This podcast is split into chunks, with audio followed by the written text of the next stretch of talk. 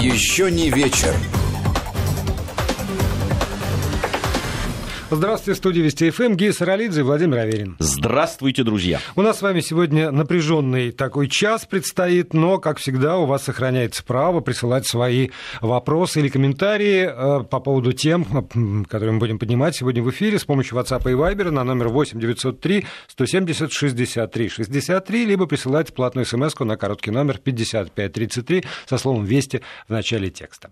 И, да, давай. Да, у нас э, сегодня мы будем говорить о новой, новой процедуре банкротства. Э, с 1 сентября, если я не ошибаюсь, он вступил да. в силу. И у нас сейчас на связи с нашей студией заместитель министра экономического развития Российской Федерации Илья Торосов. Илья Эдуардович, приветствуем вас. Приветствую, Владимир. Здравствуйте. Добрый вечер. Владимир Гия. Нас двое здесь.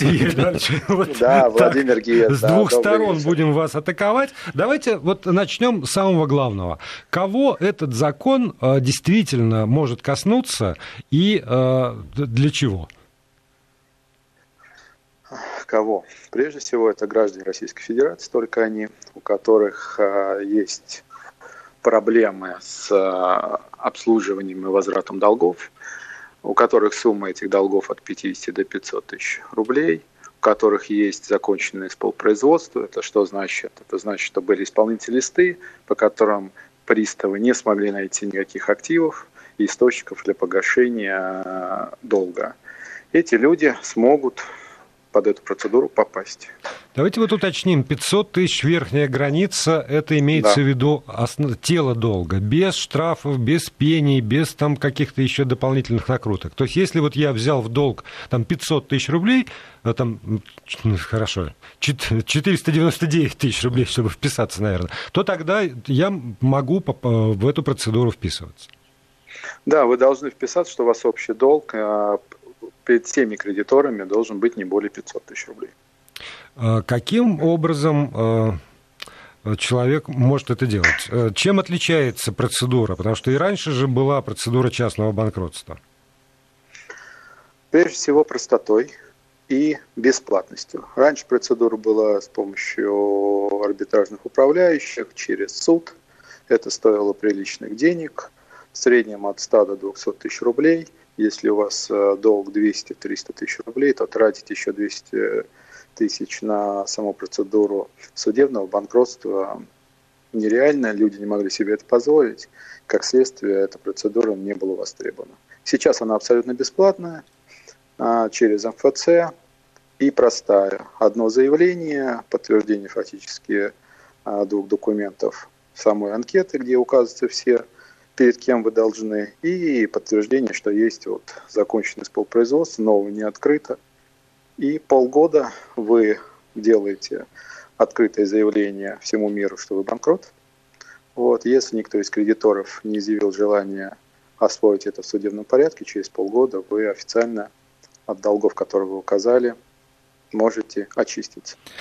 Илья Эдуард, э, Эдуардович, скажите, пожалуйста, вот по, ну, из открытых источников э, и то, что пишут у нас, да, экономические обозреватели, количество людей, у которых задолженность довольно серьезная, ну и вообще вот это сама масса да, вот этого э, кредитной задолженности все время растет. У вас есть какая-то информация по поводу того, сколько людей, да, какое количество людей может э, э, такой такой, этим законом воспользоваться? Да? Вот, э, кого, для кого это актуально, так скажем? Под эти критерии, по нашей оценке, на данный момент э, попадает около 800 тысяч человек. 800 тысяч? Тысяч, тысяч человек э, по всей стране. А по критериям, у которых есть закрытые исполпроизводства, и у которых примерно долг до 500 тысяч рублей. Но мы ожидаем, что это будет около 100 тысяч в ближайший год. А вот скажите, пожалуйста, вы э, назвали 6 месяцев э, человек объявляет миру, что он банкрот. Э, каким образом он это делает? Он приходит в МФЦ, подает заявление, МФЦ э, агрегирует, это размещается через ЕФРСДУ, и любой кредитор может там увидеть, что данный человек, там Иванов Иван Иванович, Э, решил объявить себя банкротом. А, то есть кредитор должен э, держать руку на пульсе и все время смотреть, Иванов Иван Иванович не скрыл ли еще долг э, и ему от МФЦ? Абсолютно правильно. Естественно, мы кредиторов уведомляем. То есть у нас есть, э, мы уведомляем кредиторов, мы уведомляем приставов, мы это как РПЦ. Эту услугу делает РПЦ абсолютно бесплатно. Она отправляет приставам э, по месту жительства, кредиторам в э, Федеральную налоговую службу, в Центральный банк, который эту информацию представляет банкам. То есть кредиторы, в принципе, уже давно у них есть агрегаторы, по которым они отслеживают все через вот этот портал. Вот. Я не думаю, что здесь есть какая-то проблема. А какие последствия для человека, который всему миру объявил, что он банкрот? То есть э, он на, на, в каких правах он поражается или не поражается, ни в каких правах? Что, что, какие ограничения это налагает на человека? А именно в течение этих шести месяцев он не имеет права брать новые долги. А потом, пожалуйста. А потом, пожалуйста, ну, по обоюдному согласию с кредитором, если кредитор захочет такому человеку давать э, в долг, ну, в принципе, почему нет, но он должен при этом обязательно сообщить э, кредитору, что он прошел такую процедуру. А мне, вы меня поправьте, мне кажется, что в, в, прошлый, в прошлом законе вот, действовала такая еще э, формулировка, что человек, э, который объявляет себя банкротом, он не может, например, занимать руководящие должности, связанные там, с финансовой ответственностью.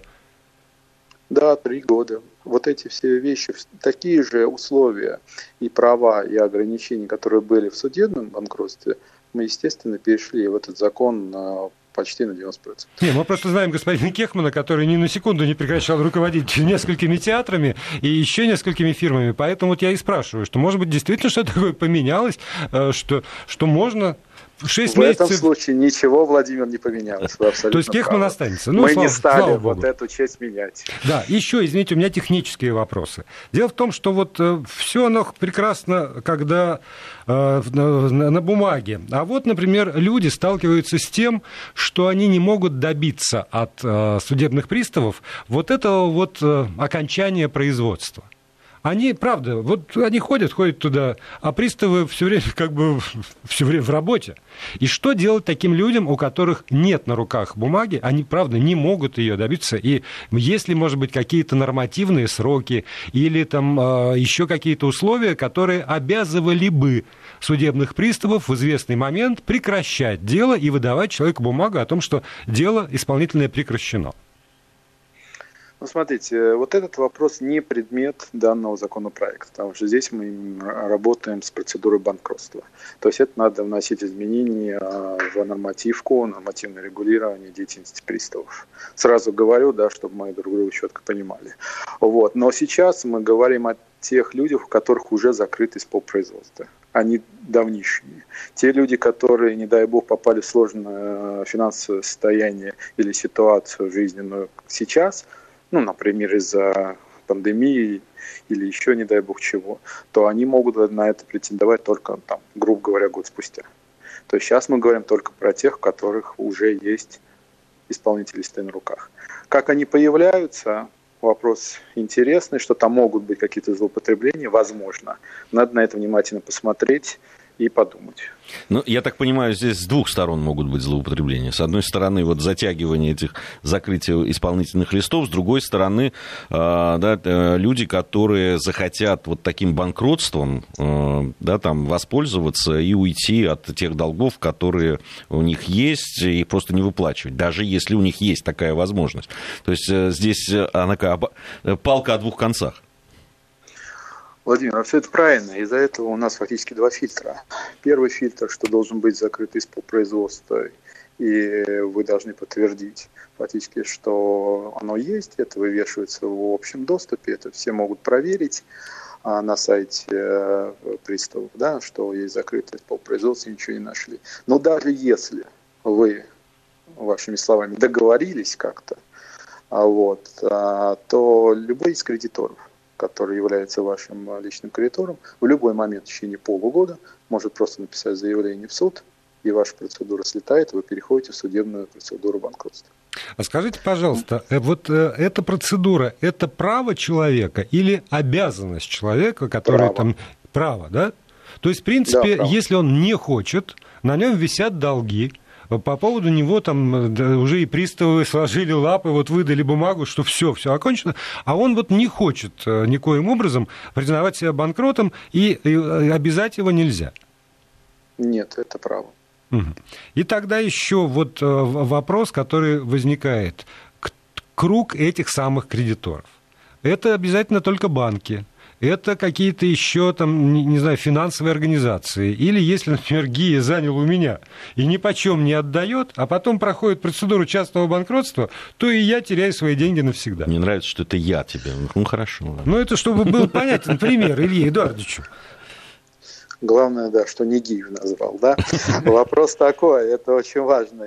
Все, в том числе и государственные долги в том числе и государственные долги. То есть люди, которые там э, задолжали там, э, по, по налогам. По, по налогам, налогам да. По, да, по штрафам. Единственное, э, естественно, уточнение, если это долги связаны с а, нанесением вреда третьим лицам, ну, например, в случае ДТП, вы нанесли там увечья третьему лицу, и поэтому должны ему, то, конечно, это не списывается, потому что это уже за счет, получается, там, ну, таких вещей третьих лиц. Вот это мы не списываем. А глобально налоговая, микрофинансовый, лизинг, если у вас есть там банки и частные э, долги, то есть если Иван Иванович дал Ивану Петровичу, то да, это подпадает.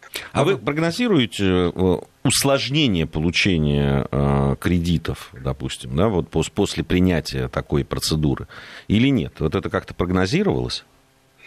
Смотрите, мы же активно это тоже прорабатывали с банками.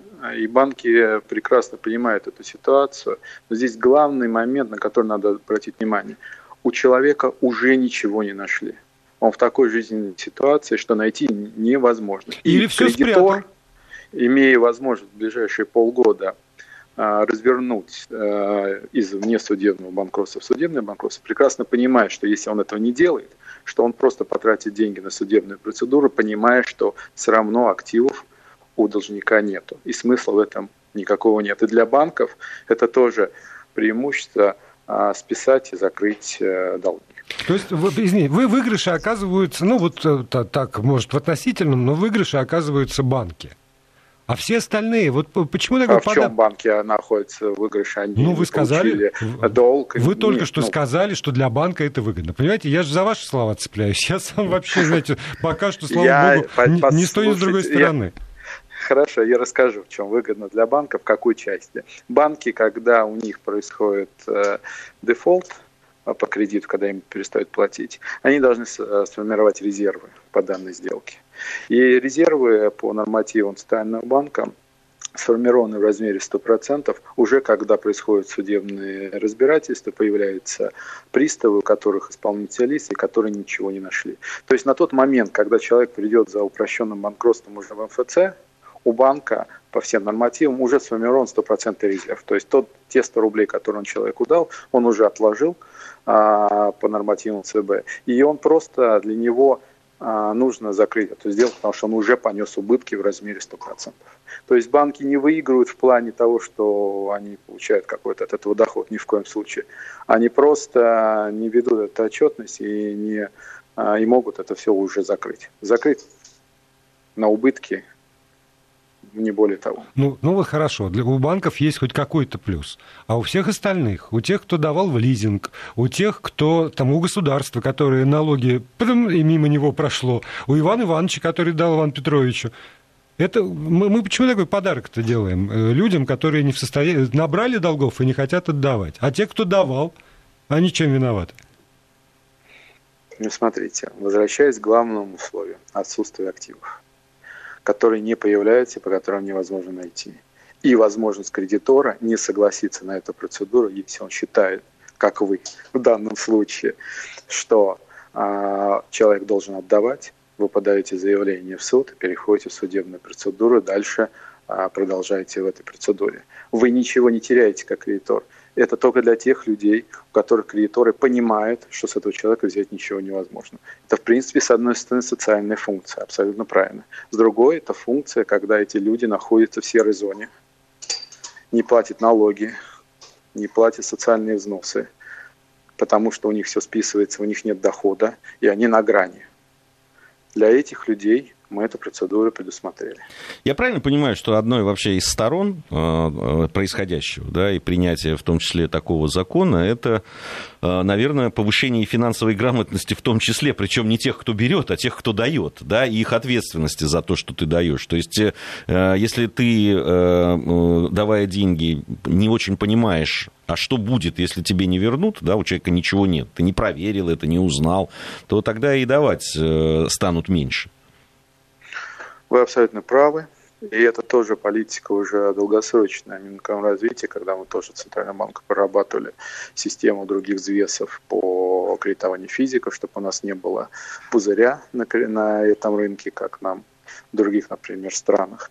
Это очень важный момент что вы должны четко понимать, кому вы даете, что у него есть источник погашения. А если у него получился форс-мажор, он потерял работу, не дай бог, а, потерял трудоспособность, и он не может выплачивать, но это жизненная ситуация, что человеку... Очень, у нас же есть варианты суицидов по этому вопросу. Мы должны тоже это понимать. Мы не должны доводить человека до грани, если он реально, а все вокруг понимают, и кредиторы, и он, ну что, это жизненная ситуация. Мы и говорим, что для людей, которые попали в сложную жизненную ситуацию. А для тех, кто мошенники хотят взять а, кредит – после этого его не заплатить 500 тысяч рублей, то для этого есть фильтр приставов, есть фильтр самих кредиторов, которые говорят, нет, друг, мы тебе это не позволяем сделать, извини, вот и все. А если некая организация продала долги коллекторскому агентству, например? На коллекторское агентство распространяются вот эти ограничения, или они будут э, всеми известными нам способами продолжать выбивать долги? Для коллекторов такие же ограничения, как для всех других. Никакого изъятия для них в законе нет. Угу. Но тогда они должны предоставить какую-то справку о том, что они уже, значит, э, тоже поднимают руки и не могут найти ничего. Выбить никакой долг. Да нет, ну почему? Причем тут коллекторы найти? Ну вот потому что вот У эта справка об окончании производства. Есть исполнительное производство, это приставы. Приставы – это определенная функция, это исполнительное Все, вопросов нет. Если у коллектора, возвращаясь к нему, уже официально у него долг, и он по нему, то он является официально, не дай бог, вашим кредитором. Следовательно, он сам может, э, возвращаясь к предыдущему разговору, подать любой момент на судебную процедуру или инициировать заново исполпроизводство для такого человека. Если понимаешь, что его обманывают, и там есть активы, и можно что-то получить. Нет У меня вопросов. вот вопрос по поводу, э, вот вы говорите все время, нечего взять с человека. Вот единственная квартира, которую вот по прошлому закону нельзя было продавать, да, его и продавать Здесь не могут. Здесь то же самое. Единственное жилье. Единственное жилье. Да, единственное жилье не подпадает, и это соцзащита было, есть и пока будет. Это если особняк на Рублевке единственное жилье тоже не подпадает? Согласно текущему закону, пока да. Угу. Мы И... в эту часть я никаких изменений пока не предлагаю. Ну, тогда круг как-то мне уже понятен этих людей. Вот. И последний, может быть, вопрос. У нас время совсем истекает. Вы прекрасно знаете, что э, есть такой бизнес в стране, это услуги по банкротству для физических лиц. А с принятием этого закона весь этот сектор должен умереть? Ну почему же мы же говорим об ограничении 50-500 тысяч рублей? Ими этим сектором до этого и принцип так не пользуюсь. Там сейчас э, говорил уже стоимость там арбитражных управляющих, помощников в кавычках по при банкротстве там от 100 до 200 тысяч. Никто из-за 5 там 10 тысяч рублей, сами понимаете, этим не занимался. Вот. И мы сейчас предлагаем э, бесплатную процедуру за ноль. Именно для того, чтобы люди просто могли себе это позволить, у которых там 100 тысяч долга – они там, не дай бог, никак не могут ее обслуживать, и они могут это воспользоваться. А все, что свыше, там от 500 и выше, ну вот это, в принципе, никуда не девается. Судебная процедура не меняется. Нам будет чрезвычайно интересно с вами поговорить, предположим, через год, когда этот закон принесет свои плоды. Заместитель министра Мне экономического развития Российской Федерации Илья Таросов был на связи со студией Вестей ФМ. Спасибо, Илья Спасибо. Эдуардович. Еще не вечер. Продолжаем программу «Еще не вечер». Гея Саралидзе, Владимир Аверин в студии. Вы вместе с нами у радиоприемников и пишите сюда с помощью WhatsApp и Viber на номер 8 903 170 63 63 8 903 170 63 63. Либо э, присылаете платные смс на короткий номер 5533 со словом «Вести» в начале текста. Ну, мы с тобой, Гея, обречены на тему сегодня. Ну да, главная тема, конечно, это заявление. А, ну, тут, знаешь, даже тут интересная вещь. Э, заявление, говорят о том, что это сделало заявление клиника Шарите. На самом деле это же не заявление врачей. Да, это заявление администрации Шарите по поводу того, что в, клини... Э, в э, лаборатории, куда они обратились... Бундесвера, да. Э, да, Бундесвера, которую даже не называют, по-моему, где она там находится и, и так далее. Ну, вот некая такая клиника. Я, во всяком случае, не нашел. Лаборатория Бундесвера, да, Какая-то лаборатория да. Бундесвера, да. Вот, которая выявила и, значит, там никаких... То есть это со слов никаких документов, никаких формул, никаких э, каких-то подробностей и так далее нет. Группа «Новичок», что вот с точки зрения, насколько я понимаю, не буду сейчас из себя корчить э, знатока боевых отравляющих веществ, но, насколько я понимаю, никакой группы новичков, «Новичок» нету, да, отравляющих. Это такая, скорее, журналистская да, там, придумка, вот, никакие специалисты про, по поводу как, э, какой-то группы боевых отравляющих веществ, боевых, там, э, которые бы там вот было, именовалось новичок, э, не, не существует. Вот. Ну вот мы имеем вот такое заявление. Ну, вот, реакцию МИДа нашего вот только что в новостях вы могли слышать, то есть вызывали была встреча нашего посла в Федеративной Республике Германии. Ну, понятно, попросили каких-то э, подтверждений того, что нашли, но ничего не получили. Я напомню, как во всех случаях, там, когда э, обвиняли в использовании вот э, каких-то таких вот веществ. Ни разу нашим специалистам не были предоставлены какие-то доказательства или вещественные, или там документальные. Ну, нашим не было предоставлено, но британцы нечто предоставили Организации по запрещению химического оружия. Ты знаешь, после и всех историй в Сирии, э, они могут предоставлять этой организации все что угодно. Нет. Они могут, и мы можем не верить в эту организацию, еще чего-то. Я говорю, но э, я, я про, про процедуру. Про, про процедуру, не, когда неч, ты... Нечто было предоставлено. Ты когда обвиняешь страну, да, как в нынешней ситуации, вы а, обвиняете страну, кидаете ей очень серьезное обвинение. Да, вот сейчас Германия устами Меркель, там, сейчас вон НАТО там возбудилась, там, да, председатель НАТО высказался, там еще кто-то. Когда вы говорите, что вы должны провести там расследование прозрачное, вы должны то сделать, вы все, вы сначала хотя бы ну, предоставьте то, что вы там выявили. Это что, тайна? Почему этого не предоставляют? Почему наши омские врачи готовы были немецким коллегам предоставить все документы, все свои анализы, все, все свои выводы, которые были, всю документацию? Почему немецкие коллеги не отвечают такой же любезностью своим омским э, собратьям? У меня вот вопрос. У меня нет ответа на этот вопрос, но я тоже. продолжу абзац, который начал заявлением о том, что британцы предоставили нечто в Организацию по запрещению химического оружия. А Брита... Пока что немцы действительно никуда ничего, ни на уровне образцов, ни на уровне формулы не предоставили. Они известили ряд международных организаций, прежде всего политических организаций, в том, что некая лаборатория Бундесвера обнаружила там, отравляющее вещество группы «Новичок». При этом, вот в чем мне видится принципиальная разница ситуации там э, со Скрипалями, поскольку новичок все равно вот сейчас на, на так или иначе всех укладывает на одну доску. В Томске, насколько я понимаю, остались образцы крови, которые брали. В Омске в Омске, извините, в образцы крови, которые брали у э, Навального, когда он находился в больнице, там, не знаю, биологические жидкости, то есть э, все результаты, ну, даже не результаты, а сами вот э, там препараты, из которых, на основе которых потом проводятся разнообразные исследования. И тут, на самом деле, можно действительно сравнивать. Я там, не знаю, честно говоря, господин Песков ограничился формулировкой «разнообразные исследования были проведены». Проверял ли кто-нибудь специфически на вот эту вот группу, там, которую называют «новичок», хотя, может быть, ее и нет, ну, предположим. Но там есть все. И после этих самых обвинений, которые сегодня прозвучали из Германии, я так понимаю, что там и эту кровь, и эти, э, там, не знаю, соскобы, или там, не знаю, мочу, там, все, все что угодно, можно прогнать через э, еще... И, еще одну клинику Бундесвера? И, нет, почему? У нас есть тоже свои лаборатории, в том числе Министерство обороны Российской Федерации. Так они не верят. У нас им. Да пусть они не верят как угодно, понимаешь? А что, а, а к чему ты призываешь? Наши-то проверили сегодня по этому поводу высказывались, э, кстати, те же самые омские врачи. И они говорили, что в наших анализах мы проверяли на это, на это, на это. Там никаких следов нет. Ну, можем еще раз прогнать. Вот, значит, надо ну, прогнать ну, еще. Ну, давайте да. прогоним. Да, надо прогнать а еще. может быть, еще поинтересоваться все-таки, чего они прогнали и чего они там нашли. Конечно. Вот хотелось бы увидеть, чего они там нашли, на основании чего они делают такие заявления. Да, вот правда.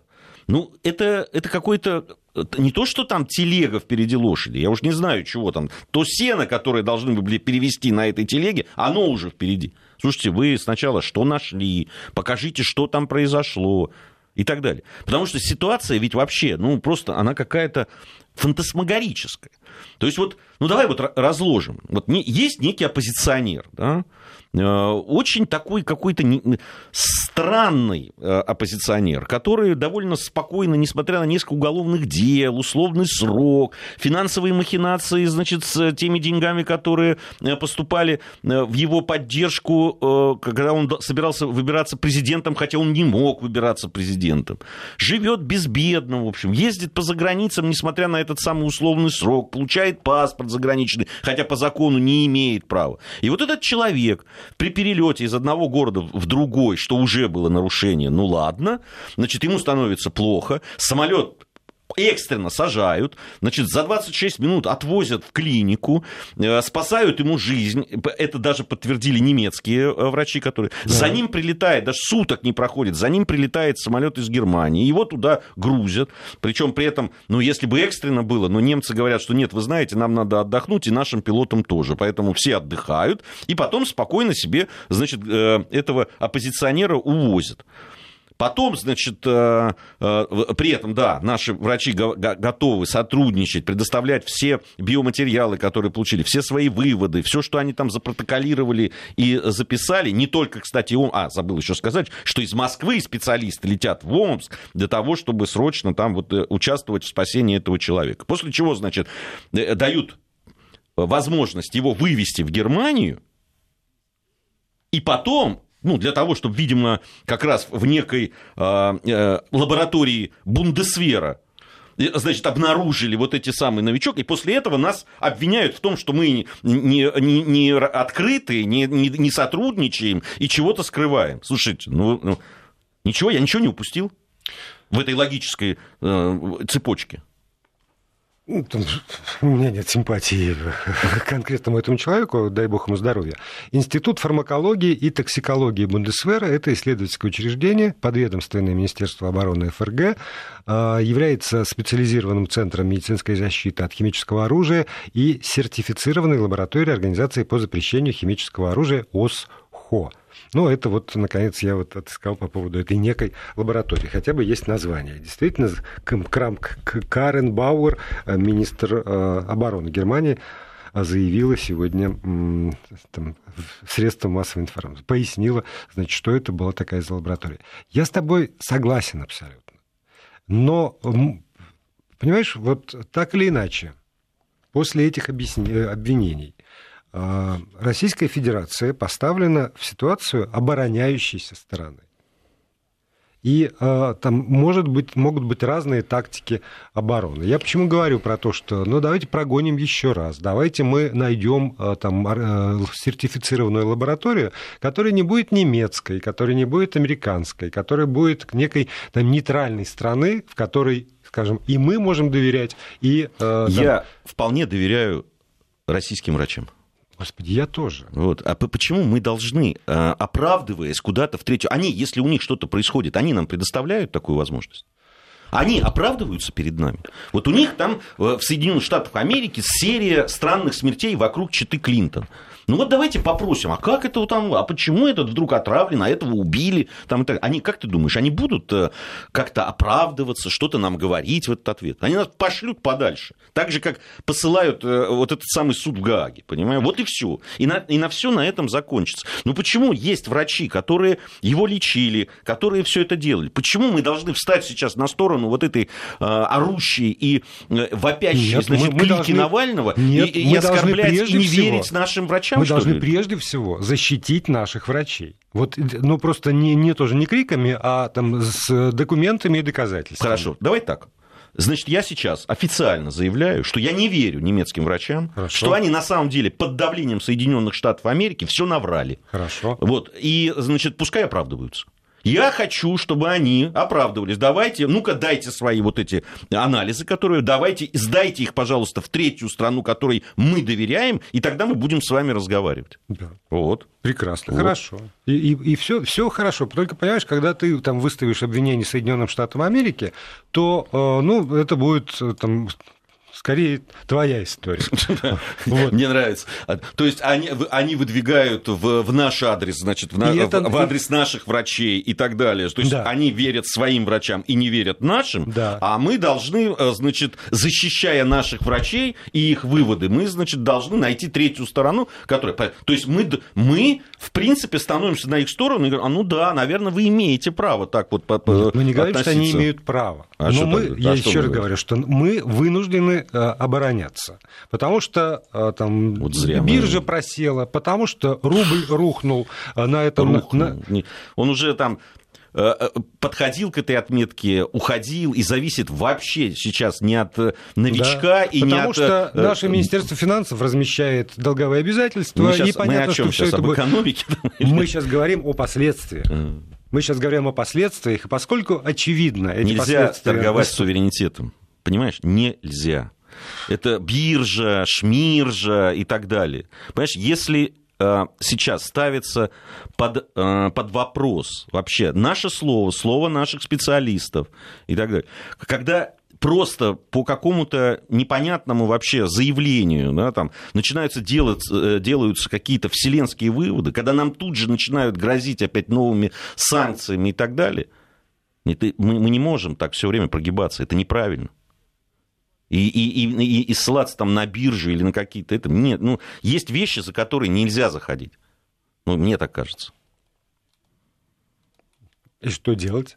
Ничего, я сказал, что... Ничего не делать. Я сказал, что э, э, э, подвергнуть сомнению выводы немецких врачей. Точно так же, как они подвергают сомнению наших. Вот и все. Да. Может Но... быть, надо подать в суд может на немецких быть, Может врачей. быть. Это, это, это скорее там, компетенция там, нашего министерства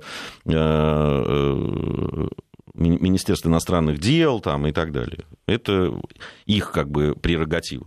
Но то, что э, сейчас вот это все выглядит просто как провокация, серьезная, большая провокация. Причем об, об, об исходе этой провокации говорили еще тогда, когда Навальный был здесь и стоял самолет немецкий под парами. И многие из наших э, друзей, коллег, там, и политологов, и журналистов, и специалистов говорили, сейчас его туда увезут и найдут обязательно что-то типа новичка. То есть мы да, если, если э, допустить, что мы злобные там эти, которые все время травят и дотравят каких-нибудь оппозиционеров, значит, то есть мы сами, погрузив его в этот немецкий самолет, отправили его в эту шарите для того, чтобы там, в какой-нибудь лаборатории Бунд, Бундесвера обнаружили остатки этого новичка. И ведь смотри, специально еще новичок использовали, чтобы точно провели параллель со Скрипалями там или еще с кем-то. Ну вот прям, ну какие-то, просто какой-то, какой-то заповедник у нас тут, а не страна, честно честное слово. Почему мы-то? Ну как? Это, это же то, что нам сейчас предъявляют. Так вот, может быть, это совсем не мы, а может, это некие злоумышленники? Может быть. Может быть, ну, злоумышленники. Так надо понимать, Поним... чем отравить. Да, я... Наши да, же не нашли Я с тобой этого. тут совершенно согласен. Надо, чтобы действительно, надо любыми способами, там, дипломатическими, политическими, какими угодно, добиться того, чтобы были предоставлены результаты анализов этой самой э, лаборатории Бундесвера чтобы там были четкие совершенно формулы, что именно обнаружено, на каком месте обнаружено, каким способом введено. Потому что, знаешь, вот эти вот какие-то утечки по поводу того, что через белье, через какое белье. Слушай, там это Daily Mail, это же вообще просто ну, там, там, через белье, там просто это, это ну, сказки какие-то уже. Я, я помню... Ты знаешь, эти сказки вбрасываются в информационное пространство ровно так же, как вбрасываются результаты исследований э, там, некой лаборатории Бундесвера. Как вбрасывались Понимаешь? все вот эти истории со Скрипалями. Они бы хотя бы определились. Э, я помню, там весь этот район, где якобы отравили Скрипалей, кстати, кроме кота, там, э, по большому счету, да, никто не пострадал в итоге, и, и, и морской свинки. Так, э, э, они там обеззараживали, чуть ли не сносили дома, где э, Скрипаль э, мог появиться и, и его дочь. А здесь, прям, я не знаю, там и в Омске он был, и в самолете летел, и, э, и сейчас в Шарите, и ничего, и никаких вот таких вот, и никаких скафандров почему-то. Помнишь, как это кадры были все время, там ходили по этому э, Солсбери туда-сюда, эти э, человек, человеки такие, роботы. Пока принц не приехал, mm. не успокоились. У меня нет ответов на эти вопросы, потому что и то спектакль, и здесь спектакль. Всем понятно, что это спектакль. Но, э, как, как сказать, мотивация понятна, режиссура разная, но в этой ситуации, еще раз говорю, что э, Российская Федерация вынуждена что-то делать. Вынуждена просто. Может быть, э, я не знаю. Может быть, действительно, через судебные процедуры. Международный суд, где бы вы, те были обязаны предоставить какие-нибудь реальные конкретные данные. На каком основании? Вот я, я не очень понимаю. То есть а, они, не понимая, на каком основании, нас э, э, обвиняют, э, ничего не предоставляя. Мы, мы с чем судиться-то будем? Мы, мы на основании чего? Вот вы говорите про нас плохо, давайте будем судиться, что ли, да, или что? Это клевета, например. Это клевета и поклеп. Да. Ну, просто так разводить руками. Нет, и... вообще не разводить руками. Я, я как раз за то, чтобы очень активно по этому поводу выступать. Я вообще... Ну, выступать, я, я да. Мы, ты будешь выступать, я буду, я выступ... буду Нет, выступать. я имею в виду в, в страну. Я Страна бы, будет я выступать. Бы, я бы вообще вводил бы санкции, честно. Прям при, по, по, персональные там, и так далее. Ну, нас вынуждают это делать. Ну, что делать? Значит, надо. И вообще надо э, перестать э, э, находиться вот в этой позе все время оправдывающихся. Ну, правда, не, на что, не за что нам сейчас оправдываться. В, в этом случае так точно нет. Ну, правда, все, что происходило с Навальным, во-первых, было абсолютно прозрачно, абсолютно всем. Ну, в отличие, кстати, от того, что происходило в Шарите. Все, что, все, что происходило с Навальным до самолета, вот было абсолютно непрозрачно, с моей точки зрения. Я не знаю, что ты имеешь в виду, его приключения. Его там, политическую амурные. карьеру, да. Вот это для меня абсолютно непрозрачно. Ну, его все, политическая карьера, это да, это муть сплошная, это правда. А что там происходило дальше? Ну, может быть, действительно имеет смысл там поминутно дать слово врачам еще раз, для того, чтобы они убедили всех, кто, кому интересно по крайней мере. Никому ничего не интересно. Я просто даже по поведению э, врачей и клиники Шарите и официальных лиц, сколько там, неделя прошла, как его привезли. Угу. И вот они через неделю, они чего-то там нам э, высказали. Причем, опять-таки, повторяю, это не врачи, это не врачи высказывались, Шарите, которые занимались его э, анализами там, и так далее. И это даже не лаборатория. То есть лаборатория передал, ей был сделан заказ, они провели некие тесты, отправили это Э, можно подвергать сомнению э, то, что они там э, проводили, да, эти какие-то исследования. Нельзя, как они их проводили. Мы даже не можем своим специалистам сказать, а вот вы знаете, они делали вот это, вот это и вот это, а вы этого не делали. Мы этого даже сказать не можем, потому что ничего не знаем. Нам просто сказали сейчас, мы должны верить им на слово. Что, вы знаете, мы тут обнаружили. Хорошо, ну покажите. Не покажем. Отличная история. Вот мы находимся в ситуации. Я, я про вас плохое знаю, но не скажу и не покажу. Вот у меня здесь в кармане лежит, и поэтому... А вы давайте оправдывайтесь. Отлично. Так надо вынуждать, чтобы они показали. Ну, я и говорю. Любыми способами. Да. На расстоянии выстрела Искандера. Надо как-то, каким-то образом вынуждать. Ты же понимаешь, что до Искандера дело все равно не дойдет. Нет, я, я просто говорю, а каким, ты, вот какими методами вынуждать-то? Ну, какими? Здесь действительно вот одно из предложений, которое я поддерживаю ну, изначально. А, наши врачи, вот на основании всех тех исследований, которые они сделали, должны сделать свое заключение. Да. И мы должны свято в него поверить. Сказать, вы знаете, наши специалисты сказали вот это, мы им верим. Ваши специалисты, мы не знаем, кто это, что это. Может, они неучи какие-то. Вот, время закончилось, а то я продолжил. Еще не вечер.